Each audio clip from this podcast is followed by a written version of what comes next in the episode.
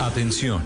Durante la siguiente media hora escucharemos información que parece futurista, increíble, hasta de ciencia ficción, pero que cada día se hace realidad y la vamos a explicar en el lenguaje que todos entienden. Aquí comienza La Nube. Dirige Juanita Kremer.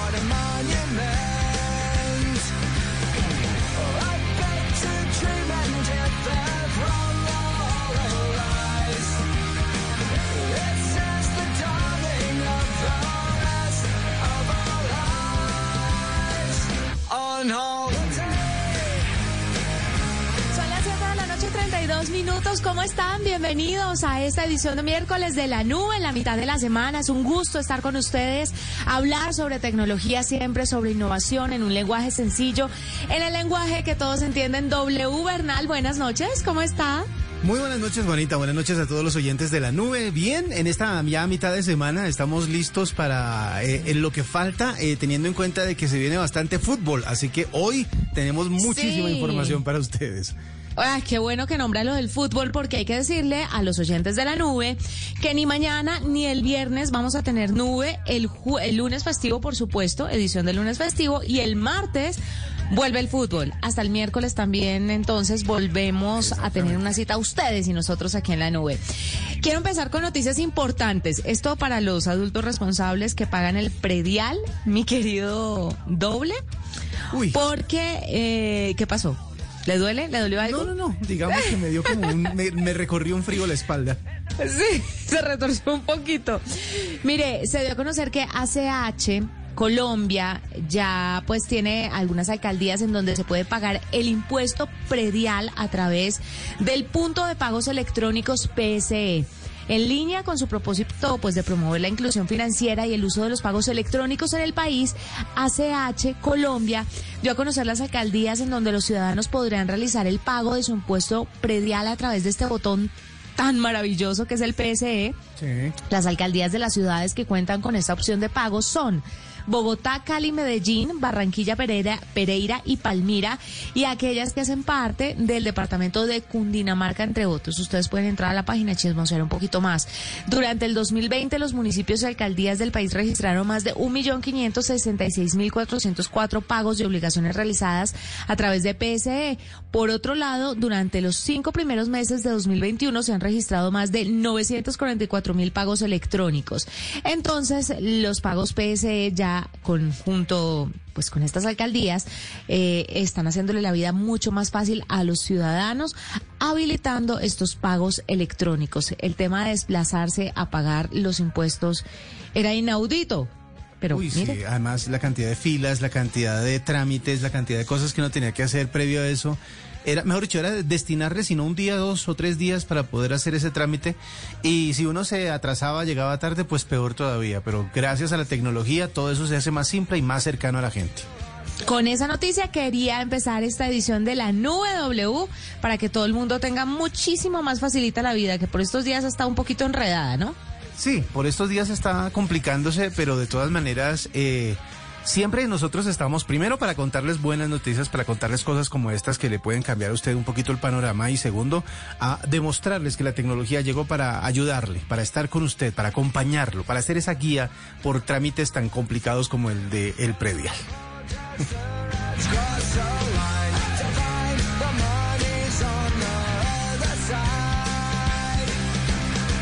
Me encanta arrancar siempre con música, Juanita, porque yo creo que la música es la mejor compañía para la gente en cualquier momento, desde que se levanta hasta que usted se mete en un trancón o está haciendo algún eh, trámite, pues la música siempre va a ser eh, compañía. Y hay una guerra mundial, digámoslo así, por quién es el streamer o quién, eh, cuál es la plataforma que más acerca a usted la música, que mejor experiencia le proporciona. Pues bien, Spotify es tal vez la plataforma más popular del mundo en cuanto a, a distribución de música. Tienen más de 356 millones de usuarios en todo el mundo. Tiene más de 70 millones de canciones, millones también de podcasts. Mejor dicho, es una cantidad de contenido tremendo. Pero usted está familiarizado únicamente con la música que le gusta, ¿no es verdad? O con la música que conoce. Por eso, se lanza una nueva funcionalidad para Spotify que tal vez quiere que la gente sienta más personal la experiencia con esta plataforma y se llama Nadie escucha como tú. Esa es una mm. campaña que están haciendo para que la experiencia en la aplicación, los playlists sean un poco más cercanos a eso que a usted le gusta, porque nadie escucha como usted, por eso se llama así, nadie escucha como tú, para que se sienta un poquito más personal. Tutear en radio a veces dicen que no es correcto, pero se siente un poquito más cerca eh, de la gente.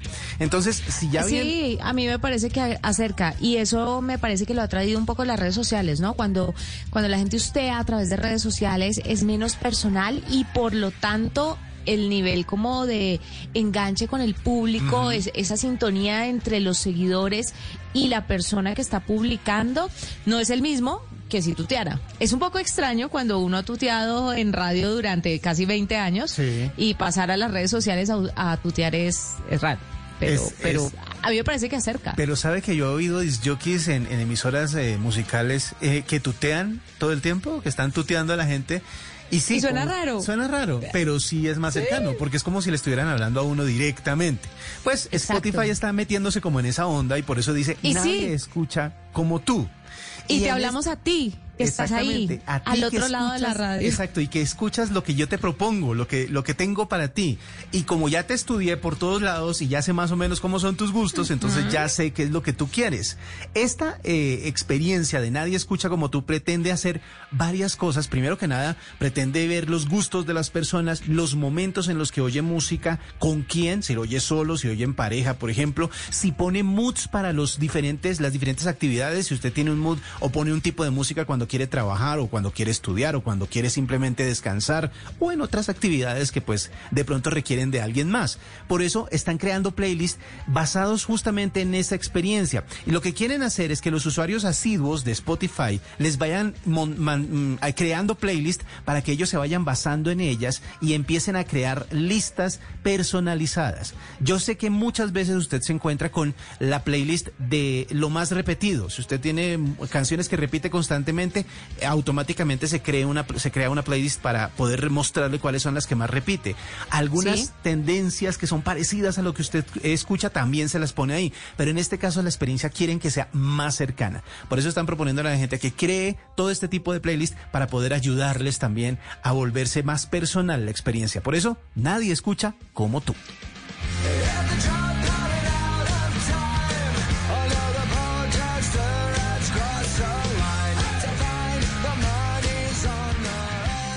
Esta es la nube de Blue Radio. Son las 7 de la noche, 39 minutos. Mariana Sachica hace parte de un grupo llamado Solaz. Y es que este es el equipo colombiano que representará al país en las ligas francesas. ¿Por qué? Porque es un grupo que está muy involucrado con la innovación y este, este grupo... Esta competencia se lleva a cabo desde hace muchos años y es la mayor competencia de innovación para estudiantes desde 1992 con impacto en más de 65 países. Brandstorm se llama. Ahora anunciaron que por primera vez en la historia del programa en Colombia, un equipo universitario de este país, o sea, de este en el que estamos transmitiendo este programa, va a representar a la nación en París. De nuestra amada Colombia. De nuestra amada Colombia. Buenas noticias en medio de noticias tan complejas que hemos tenido últimamente, pero mire, hay gente todos son supremamente valiosos y hay demasiado talento. Vamos a ver, Mariana, qué nos cuenta sobre Solaz y qué es lo que están haciendo. Mariana, bienvenida a la nube. Buenas noches, muchas gracias por la invitación. Mariana, estamos muy emocionados de tenerla aquí en la nube, en representación pues de todo el grupo. Cuéntenos un poquito qué es lo que ustedes ganan, qué es lo que van a ir a mostrar y cuál es esa innovación que se está gestando en el Grupo Solaz. Bueno, el Grupo Solaz nació a partir de un proyecto que empezamos en la universidad con María José Romero y Valentina Suárez, que son parte de mi grupo. Nosotros presentamos aquí en Colombia con más de 450 personas un proyecto y ganamos. Y ahora lo que sigue es poner ese proyecto a exposición de los jueces en París. Tenemos tres minutos para exponer nuestras ideas y cinco minutos para contestar preguntas de los jueces. Los jueces son los directivos de L'Oréal en París. Y lo que seguiría eh, si ganamos sería una estancia de tres meses en Estación F, es una beca que nos regalan para eh, que llevemos a cabo nuestra idea junto con L'Oreal y con Estación F, que pues es una de las incubadoras de startups más grandes del mundo. Uy, sí. Bueno, cuéntame, eh, ya estoy tuteando, ¿no? Como dije ahorita que iba a hacer. cuéntame, Mariana, ¿Qué es lo que ustedes presentaron? ¿Cuál fue el proyecto que presentaron a, esta, a esta Brandstorm? Bueno, nuestro proyecto nació porque empezamos a mirar también qué necesidades teníamos nosotras como usuarios de maquillaje, las personas que estaban alrededor nuestros, que estábamos notando en las tendencias eh, y finalmente nos dimos cuenta que había una intención por simplificar las rutinas de maquillaje, por querer hacer un poco más simple todo, pero también tener el alcance de todo lo que uno quiere, ¿no? Entonces, digamos, ¿qué pasa? Muchas veces uno compra paletas de maquillaje donde le gusta a uno un color, tiene que comprar otras cinco para poder hacer el look que quiere y eso suele pasar y terminamos acumulando paletas, acumulando maquillaje que finalmente no es bueno para el medio ambiente y a partir de como todas esas necesidades que empezamos a reconocer en los usuarios de maquillaje, determinamos que íbamos a hacer un proyecto guiado precisamente a eso, a simplificar las rutinas de maquillaje. Nuestro proyecto propone una brocha. Esta brocha tiene un sensor de color con el cual tú puedes eh, extraer cualquier color de tu realidad es decir, si yo tengo un vestido rojo y quiero ponerme una sombra del vestido, del color de mi vestido, mi brocha va a ser capaz de leer ese color, lo procesa. Dentro de la brocha hay unos pigmentos, los cuales se mezclan a través de mm, un, un, sí, en la misma brocha hay una parte donde se mezclan y cuando se mezclan ya salen a la brocha y crean el color que tú estás esperando. Entonces, primero pues le estamos dando la posibilidad al consumidor ese poder de, determinar qué color em, van a utilizar, qué color pueden hacer. Finalmente no a todos nos quedan los mismos tonos, ¿no? Y, y es interesante poder darle al consumidor ahora el poder de que él decida qué es lo que quiere en vez de nosotros decirle. Y junto a esto va acompañado con una aplicación en la cual hemos diseñado unos retos mensuales y anuales donde la intención es precisamente seguir eh, enseñándole al consumidor cómo utilizar la brocha, que, está, que el consumidor también pueda conocer muchísimo más sobre otros creadores, crear juntos, es decir, si digamos, a mí me gusta el look que tiene una amiga mía y ella tiene mi misma brocha, pues solamente me tiene que mandar sus colores y yo ya puedo hacer el mismo look, entonces ya no tengo esa necesidad de decirle, ah, pero ¿y tú con cuántos productos hiciste eso? y salir a comprarlos? Entonces, eh, es una aplicación que también te conecta entonces es un poco más allá del producto también el conectar con los consumidores y el poder darle mucho más valor a esa experiencia del maquillaje. Mariana, yo le quiero hacer una pregunta, espero plantearla bien y que no se malentienda porque lo que ustedes eh, crearon a mí me parece maravilloso, pero porque yo soy mujer y yo entiendo de lo que usted está hablando. Y me encanta que la tecnología llegue a tocar esos ámbitos tan cotidianos todas las mujeres, o bueno, casi todas utilizamos una brocha, nos maquillamos, no tenemos que ser las más expertas, pero utilizamos estos, esto, estas herramientas día a día para, para sentirnos bien, para vernos mejor. ¿No le han dicho o, o en el proceso de creación de, de esta innovación que ustedes tienen ahí entre manos, no le llegaron a decir, eh, esto es muy trivial, esto no vale la pena? Se lo digo porque algunas veces mujeres quieren hacer cosas distintas, pero la gente tiene el concepto de que la tecnología tiene que ser pura y dura en desarrollo de otro tipo y no meterse en estos temas pues tan normales y tan cotidianos y sobre todo tan femeninos. ¿Me hago entender? Claro que sí. Y yo creo que precisamente la tecnología en esos espacios cotidianos es donde a veces más genera valor. Creo que más allá de decirnos, eh, tal vez esto es trivial, ha sido un poco al revés y nos han dicho, ustedes están soñando con un producto que hasta qué punto es, es posible realizarlo. Pues porque es una tecnología que hasta el momento no está desarrollada eh, totalmente. Pero precisamente creo que eso es lo interesante del tema de la tecnología y del tema de poner esta tecnología a disposición de esas rutinas cotidianas que finalmente le agregan muchísimo valor a nuestro día a día. Como tú decías, nosotras nos maquillamos día a día y es parte de nuestro día, y es parte de nuestra rutina y qué bonito poder aportarle a esa rutina y a ese momento del día a través de la tecnología y a través de, de estas propuestas que estamos creando. Yo solo había visto el tema en ciencia ficción, no sé si ustedes se acuerdan del quinto elemento, que la secretaria del malo se está pintando las uñas con un aparatico que le va cambiando el color únicamente metiendo el dedo, ¿se acuerdan? Pues, ah, bueno, eso ya existe hace rato. básicamente toda la, ciencia ficción también empieza a inspirar a la gente. Yo le quería preguntar a Mariana, eh, ¿qué, eh, ¿cómo llegaron ustedes a este, a, Brandstorm? O sea, porque en este momento yo veo o siento que mucha gente se inspira con, eh, en ustedes en, en, darse cuenta de que este tipo de tecnología cotidiana, como estábamos hablando, es, eh, es una oportunidad para llegarle al mundo entero. ¿Cómo llegaron ustedes a participar con, con Brandstorm? Bueno, participar por la convocatoria que vimos a través de la universidad. Nuestro grupo, las tres, somos estudiantes de la Universidad de los Andes. Mi prima María José Romero vio la convocatoria a través del correo y dijo, esto está interesante, me dijo, ¿por qué no entramos? Y, y cómo se van dando las cosas, ¿no? Eh, yo dije, bueno, hagámoslo.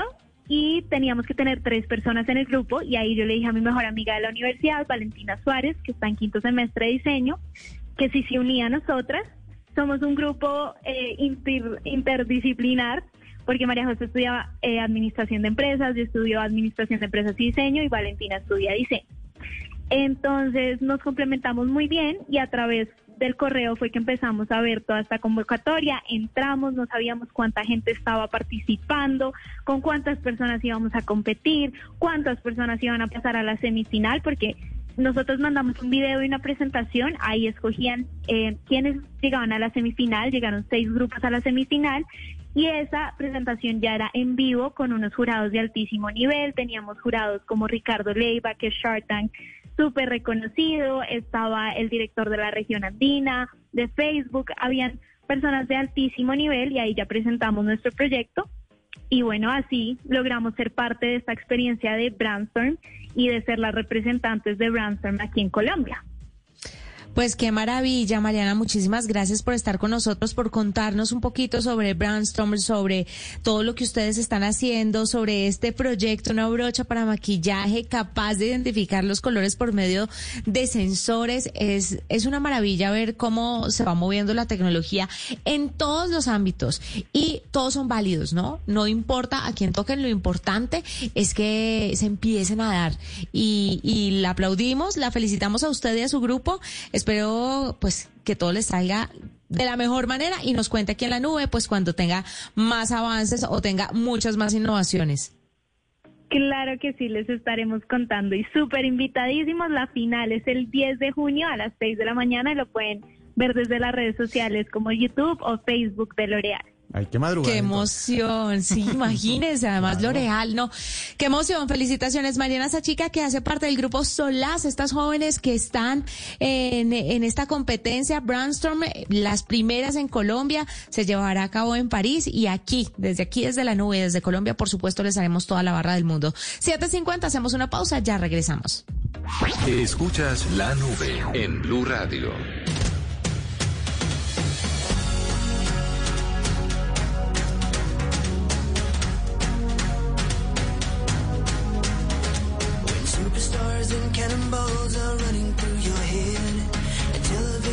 Freak show, cops and robbers everywhere. Subway makes me nervous, people pushing me too far. I got to break away, so take my hand out, cause I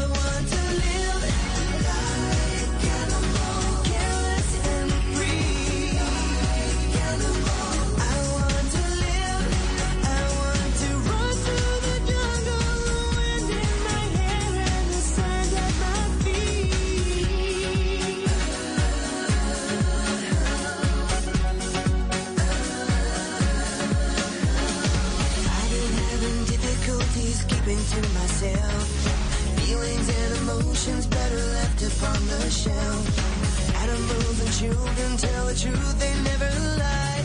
Which one is more human? There's a thought, now you decide. Compassion in the jungle, compassion in your hands. Yeah, yeah. W sabe, me encontré una noticia sobre IKEA o IKEA y Sonos que tendrían un nuevo altavoz.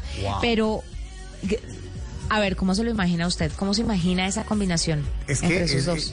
eh, IKEA, para los que no la conocen, o IKEA, para los que no la conocen, es una de las más grandes productoras de, digamos de así, de muebles o de artículos para adecuar o, o decorar su hogar. Son muy funcionales, fáciles de armar y son muy populares en el mundo. De hecho, el Un catálogo... poco como Tugo, pero a nivel Sí, mundial. Exacto, y digamos que eh, es, es un chiste que desde hace mucho tiempo circula en el mundo de que eh, el único libro más vendido, más distribuido que la Biblia es el catálogo de IKEA o de IKEA. O sea que si se une con Sonos, tiene que ser alguna mezcla así rara entre mueble con sonido.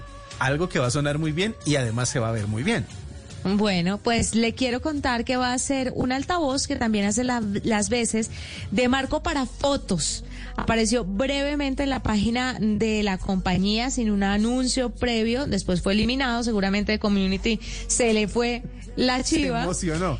Exactamente. Y pues entonces este marco tiene 22 pulgadas de alto, 16 de ancho, 2 de profundidad. Sería un gadget camuflado de marco para fotografías que puede ponerse en la pared o en el piso y podría usarse como una fuente única de audio como parte de un sistema, pues que ya tiene Kia eh, un sistema de audio que se complementaría también con Sonos. Usted sabe también que los eh, productos de Sonos se complementan entre, entre ellos haciendo un ecosistema maravilloso.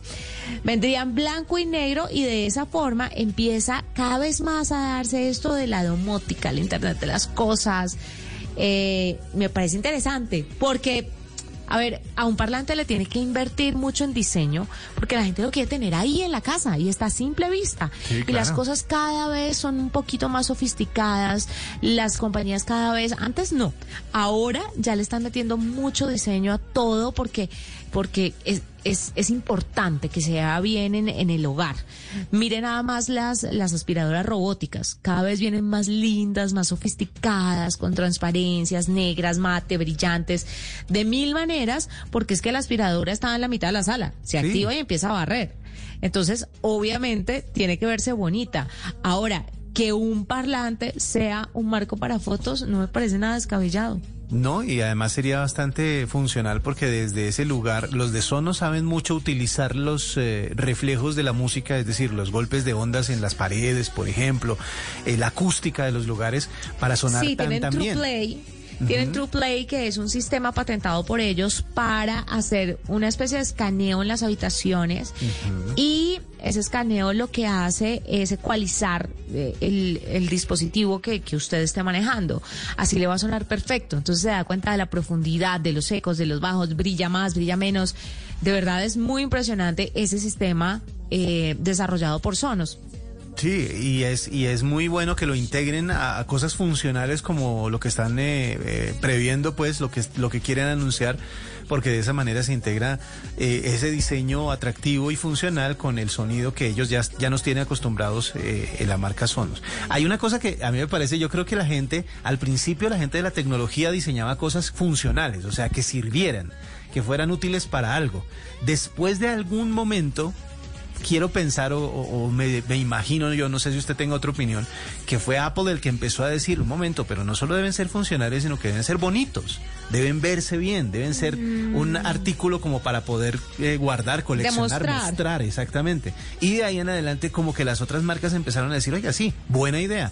Y empezaron a mostrar también cosas muy bonitas en cuanto a diseño, pero seguían siendo funcionales. Ahora, como usted dice, gracias al Internet de las Cosas, empiezan estas uniones entre unos, unas compañías y otras para poder mostrar productos tan interesantes como este. Esperemos a que llegue. Yo no Sería yo el sé, primero yo- en tenerlo. La verdad, no sé si Apple fue el primero. Lo que pasa es que uno a veces se apresura a decir que Apple fue el primero porque es como la referencia más comercial que uno tiene en la cabeza. Pero resulta que hay unas marcas que, que empezaron mucho antes que Apple a hacerlo. Lo que pasa es que Apple sí hizo mucho mejor las cosas o tuvo mejor Lo- lo marketing mercadeó que mejor. aquellas. Lo mercadeó mejor. Sí, es verdad. Exacto. Entonces no me atrevería a decir que fue Apple. No sé. Es Eh, posible. Queda, queda la tarea para investigar a ver quién fue el primero en, en integrar el diseño, el diseño de estético a lo funcional de alguno de los de los eh, avances tecnológicos. Sí. Hay que hay que investigar bien esa historia para contársela en algún es. punto.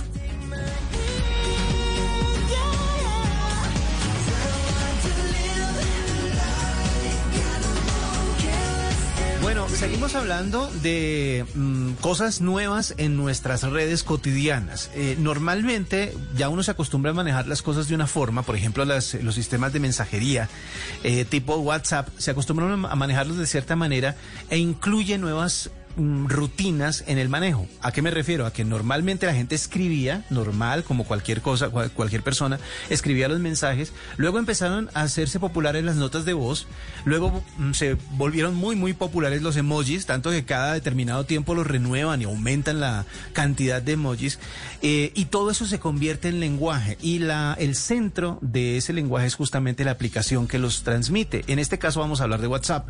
WhatsApp, al parecer, está probando con su grupo de desarrolladores y con los usuarios beta, está probando una función en la que van a encontrar o van a sugerirle mejor los emojis específicos para lo que usted quiere decir. Digamos que usted está acostumbrada, ya hay mucha gente que no lo hace todavía, pero este- usted de pronto está acostumbrada a enviar mensajes y terminar con un emoji, dependiendo del ánimo en el que esté o dependiendo de lo que quiera decir, porque muchas veces un emoji resume muchas de las cosas que usted quiere decir. Pues Sí. lo que quieren hacer es eh, volverse un poco más intuitivo. Y de esta manera, como ya usted ha utilizado, ¿se acuerda que en algún punto cuando usted oprime los emojis eh, aparecen primero los que más usa o los que más ha usado recientemente? Pues quieren adelantarse un poquito a que usted cambie de pantalla, del teclado a los emojis y empezar a sugerirle los emojis para que reemplace lo que está escribiendo. Entonces, esta función, esta función está, eh, como le digo, en desarrollo y los eh, que utilizan las versiones beta de las aplicaciones están probándola y al parecer ha tenido muy buena acogida, porque la gente simplemente va escribiendo y va apareciéndole encima la sugerencia de qué emojis puede usar de acuerdo a lo que usted ha usado o de acuerdo a nuevas, nuevos emojis que ellos han desarrollado. Así que es posible que dentro de poco usted no tenga que cambiar del teclado a la función de emoji para poder buscar o poner el que está buscando o el que quiere, sino que el mismo, la misma aplicación se lo va a ir sugiriendo para que usted simplemente lo clique y ya pueda aparecer en el mensaje. Me parece que ahorraría un par de segundos en el, en el tema, pero de pronto puede ser un poquito invasivo, ¿no? Estar escribiendo y que empiecen a aparecer eh, emojis alrededor como sugiriéndole a uno, pues no sé qué tan bueno sea. De Pero pronto- es un poco como cuando usted es cuando usted empieza a teclear y le aparecen palabras sugeridas o las correcciones abajo del teclado, ¿no?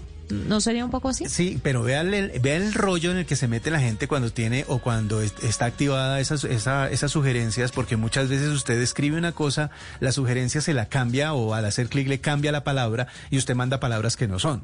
Pero lo que pasa es que usted tiene que desactivar el, el- la corrección automática, sino que activa la parte donde se la sugieren. Sí. Es que hay varias opciones. Se lo cambia automático o usted a usted le sugieren el cambio y ya usted lo elige y lo envía. La otra cosa es que la gente va va como un trencito, sin mirar, sin leer y eso como que medio le pasan el ojo por encima y no entienden muy bien qué es lo que están escribiendo. Ya después cuando lo leen o nos llega la reacción del receptor, ahí es que entendemos realmente qué fue lo que enviamos. Exactamente. Entonces hay que leer. Hay que leer Todavía no se ha inventado la técnica para que usted no lo lea, ¿no? Bueno, pues vea, aquí también se están inventando la técnica para que usted ahorre tiempo y de pronto lo diga con un emoji que muchas veces resulta ser eh, más útil o más expresivo que las palabras que usted, eh, que usted está escribiendo. Así que esperemos a ver Eso si es verdad. la función eh, trasciende el grupo beta y llega a la nueva actualización de WhatsApp. Eh, en este caso mí- les estoy hablando de Android, ¿no? Es Android el que está desarrollando el tema o, o, pues la- los usuarios de Android y pues obviamente serían los primeros que lo tendrían, pronto estaría para iOS. A mí lo único que me angustia de esto de los emojis es que cada vez nos da más pereza escribir, ¿no?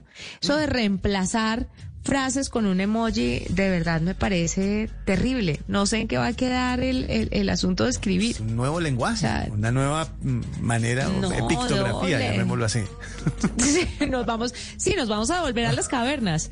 O sea, antes hacían dibujitos para contar lo que pasaba y ahora también, pues el emoji Vamos básicamente es un dibujito, ¿no? No, y no solo eso, usted sabe que muchas veces dependiendo de la generación los emojis significan distinto, o sea, significan otra no, cosa. no, no quiero, no quiero hilar ¿No quiere entrar en ese tema? Pues sí, porque voy a entender realmente y a interiorizar mi edad. Hagamos una pausa. Ocho, un minuto, ya regresamos. Esta es la nube de Blue Radio. Porque tú. La reina está de regreso. Una nueva temporada donde el deseo está escrito en la piel. ¿Se puede amar a quien tanto odias? La reina del Flow 2. Lunes a viernes después del desafío de Vox. En Caracol Televisión. Estás escuchando Blue Radio. Ya le dijiste a tus seres queridos lo mucho que los piensas. Empieza hoy mismo y recuérdales cuánto los quieres. Hoy se puede, siempre se puede. Hoy estás a un clic de tu tarjeta de crédito del Banco Popular. Hasta con un año sin cuota de manejo, clic. Sin papeles y sin tener que ir al banco. Clic. Solicitud y aprobación en línea. Clic. Y lo mejor, te la llevamos a domicilio. Haz clic en bancopopular.com.co y solicita tu tarjeta de crédito del Banco Popular. Banco Popular. Hoy se puede, siempre se puede. Somos Grupo Aval, vigilado Superintendencia Financiera de Colombia. Aprobación de tarjeta sujeta a política de crédito del Banco Popular. A esta hora, Interrapidísimo entrega lo mejor de ti. En Blue Radio son las... Ocho de la noche, tres minutos en Blue Radio. Nos sentimos orgullosos de seguir entregando lo mejor de Colombia, su progreso. Viajamos por Colombia, llegando a los rincones, complementando historias, uniendo corazones. Llevamos 32 años entregando lo mejor de los colombianos en cada rincón del país. Y no pares de sonreír, es la esencia de nuestro país. Entregamos lo mejor de ti. ¿Qué es ser mamá? Ser mamá es enseñar. Es ser el centro, el comienzo y el final de la familia. Es hacer cada momento especial. Es unir las generaciones y pasar el legado. Tal como hace mucho tiempo, ella te lo pasó a ti. Super Arepa. La harina para hacer arepas de las super mamás.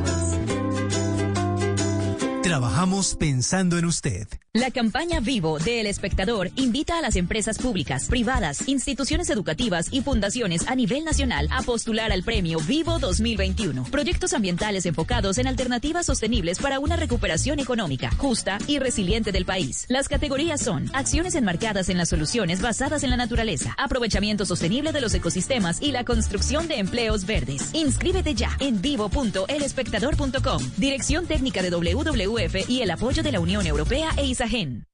Esta es la nube de Blue Radio. Pues W, mire, hoy tenemos una invitada muy importante porque se está lanzando una campaña que vale la pena mencionar y por supuesto darle visibilidad aquí en la nube. Le estoy hablando de Red Papás. Red Papás está liderando una campaña que se llama TikToks silenciosos y es para hacerle un llamado a los jóvenes por todo el ciberacoso, el grooming, eh, bueno, tantas cosas, este, esta extorsión, esta sextorsión que se está dando eh, a través de aplicativos, de internet en general, sobre todo con los menores. Por esa razón, Juana París está con nosotros. Ella es directora de proyectos Centro de Internet Seguro de Red Papás. Nos va a contar un poco acerca sobre la campaña TikToks Silenciosos. Juana, bienvenida a la nube. Muchísimas gracias a ustedes por la invitación y buenas noches a todas las oyentes y los oyentes. Eh, sí, efectivamente lanzamos, eh, de hecho hace un mes, la campaña de los TikTok silenciosos. En este momento, digamos que ya eh, esa campaña lo que estamos haciendo es recopilando como las conclusiones de lo que de lo que pasó y empezar a divulgar un poco esas conclusiones que sacamos. Esta campaña de los TikTok silenciosos, y fue silencioso y por eso hasta ahora estamos hablando de eso, porque eh, lo que hicimos fue con ocho TikTokers eh, influenciadores famosos acá en Colombia que tienen como el público principal niñas, niños y adolescentes en TikTok, que es esta nueva red social que eh, tiene como público mayoritario a pues jóvenes y adolescentes. Lo que hicimos con estos ocho TikTokers eh, que tienen muchísimos seguidores fue empezar a sacar videos silenciosos en el sentido de que el sonido eh, que se daba en los videos no tenía nada que ver con lo que se estaba mostrando en la pantalla, es decir, si alguien tenía, por ejemplo, al agresor al lado, pues no, no se daría cuenta que le estaban haciendo un video o que estaba viendo un video sobre una línea de reporte. Y eh, mientras había sonidos que no tenían nada que ver con, con, lo que se estaba viendo en la pantalla, en la pantalla los TikTokers lo que estaban eh, mostrando era información sobre diferentes situaciones que vulneran los derechos de niñas, niños y adolescentes que no son muy conocidos como el ciberacoso, el sexting, el grooming y contándoles un poco de, de, qué se trataba y que en caso de que ellos fueran víctimas o conocieran a alguien que fuera eh, víctima o potencialmente víctima de estas situaciones, pudiera acceder al canal de Te Protejo, que es un, eh, una línea de reporte donde se pueden reportar estas situaciones y donde se activan diferentes rutas de atención. Eh, y eso fue lo que lanzamos durante cuatro semanas con estos ocho TikTokers eh, y con quienes trabajamos eh, durante este durante esas esas cuatro semanas. Y al final pues los resultados sí fueron impactantes en el sentido de que el aumento de los reportes que recibimos en Te Protejo fue eh, muy grande y visibilizó como esta problemática de que normalmente son los papás, las mamás, profesores, educadores los que reportan cuando estas cosas pasan, pero los jóvenes, adolescentes, niñas, niños no saben y no conocen dónde pueden contar estas situaciones para que efectivamente alguien los ayude. Y eso fue lo que quisimos hacer con los TikTok silenciosos y hoy en día lo que ya tenemos es como estas conclusiones de, eh, de esta problemática. Eh, en Colombia y pues en general en los entornos digitales. Juana, eh, de este tema se ha hablado muchísimo, de esa prevención en redes sociales se ha hecho muchísimo, muchísimas campañas y la gente pues está enterada mucho. ¿Qué hizo diferente esta campaña en TikTok? ¿Qué fue lo diferencial para que tuvieran el éxito que tuvieron? Sí, ahí yo creo que, pues por un lado fue poner a jóvenes a hablar con jóvenes. Digamos que muchas veces o muchas de las campañas que eh, tanto desde Red Papás como otros actores eh, han hecho para eh, concientizar a las personas o sensibilizar a las personas sobre los diferentes riesgos que hay en Internet hoy en día, pues cada vez son más conocidos, se van entendiendo cada vez más, pero sigue siendo como este mundo un poco desconocido. Eh, lo que quisimos hacer fue poner a los mismos jóvenes a hablar con otros jóvenes y con otros adolescentes. Entonces, por eso estos ocho TikTokers eh, e influenciadores fueron tan importantes en la campaña, porque ellos ya desde su, desde, digamos, su quehacer y sus sus videos que suben siempre con sus diferentes temas, son personas que están genuinamente interesadas en ayudar a otros jóvenes como ellos y en sensibilizarlos sobre qué hacer en caso de que fueran víctimas. Entonces, con esos ocho TikTokers, antes de lanzar la campaña, trabajamos en cómo hablar de estos temas, qué significaba extorsión, qué es grooming, eh, cómo tratar de sensibilizarlos a ellos si quieres aprendieran y genuinamente estaban preocupados por eh, apoyar a otros jóvenes o otros adolescentes, que estuvieran siendo víctimas o potencialmente fueran víctimas de este tipo de situaciones. Y Mm. cuando uno pone a hablar jóvenes con jóvenes, pues es también cuando se da cuenta los mensajes también llegan mucho mejor. eh, y en eso, pues Sin duda. en- en, en números lo que vimos fue impresionante y es que en un solo día de los reportes ya eh, teníamos el casi un cuarto de todos los reportes del año se dieron en un día de la campaña. Eh, entonces, lo que lo que- exacto, lo que hemos recolectado en tres meses pasó en un día con esta campaña. Entonces, lo que vimos sí fue como la importancia de involucrar también a los jóvenes en esta conversación, ¿no? Como que siempre hablamos desde los adultos y hablamos acá entre nosotros de cuáles son los riesgos y qué hacemos, papás, mamás, cuidadores, educadores, qué hacemos, pero también qué hacemos con los jóvenes y además los jóvenes pues tienen todas las capacidades para entender estos riesgos, para hablar entre ellos de qué hacer en caso de que seamos víctimas, si mi amigo está siendo víctima, Claro. mi hermano, mi hermanita, y como entre ellos también como empoderarse de qué hacer y conocer los canales para reportarlo. Y eso lo vimos en Y este son mucho son mucho más conscientes, Juana, eh, y son mucho más eh, habilidosos y perspicaces también. Entonces, a veces siento que los adultos como que menospreciamos un poco a los jóvenes y la verdad es que eh, se puede hacer un gran trabajo con ellos para difundir toda esta información y para que de una u otra forma como que ayuden a jalar a los que están metidos en eso, a sacarlos adelante y abrir los ojos a aquellos que no están metidos para que si en dado caso se les presenta una situación de este tipo, pues sepan cómo manejarla. Juana, muchísimas gracias por estar con nosotros. Juana París, directora de proyectos Centro de Internet Seguro de Red Papás, hablándonos sobre la campaña TikToks silenciosos. Vamos a hacer una pausa. 8.11, ya regresamos. Arroba la nube blue. Arroba blue radio com. Síguenos en Twitter y conéctate con la información de la nube.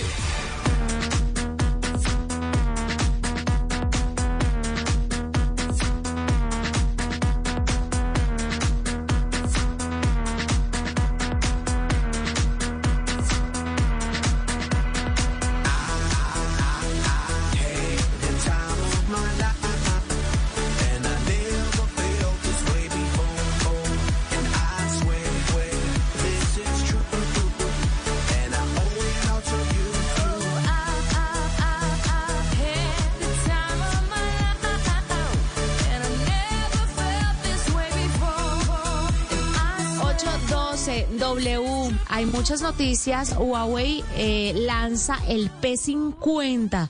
Tiene un diseño llamativo, un diseño distinto, pero además de eso están lanzando también el Harmony OS, que es su sistema operativo, y vamos a tener muchísima más información de eso, sobre todo lo que ha lanzado Huawei últimamente sobre su sistema operativo y sobre todo lo que están ofreciéndole a los usuarios más adelante. Lo vamos, lo prometo, lo prometo, lo prometo, lo vamos a tratar más adelante porque en este momento, precisamente Angélica Cupajita nos va a hacer un review. No sé si usted ha probado los audífonos de Huawei. No, y tengo muchas ganas de hacerlo porque eh, conozco gente que los que los ha probado y me han hablado muy bien de ellos. Hola, mucho pues, gusto. Hay que hacerlo. Ah, Juanita bueno. Cremer, ¿cómo Me- estás? Me imagino, sí, claramente. Entonces vamos a ponerle Venga. muchísima atención a Cupa con el con el La próxima le dejo el review a usted, ¿le parece? Me parece. ¿Le gusta la idea? Claro, probar tecnología es, mejor dicho, un sueño. Bueno, Angélica Cupajita probó los FreeBots 4i de Huawei. Nos trae este review y con este review también vamos despidiendo esta edición de la nube. Nos encontramos nuevamente el lunes festivo aquí. Feliz noche. Que la pasen bien. Cupa. En la nube lo probamos. Así es, Juanita. Esta noche le traigo el review de los FreeBuds 4i, los más recientes audífonos inalámbricos de Huawei y en general debo decir que la experiencia fue satisfactoria.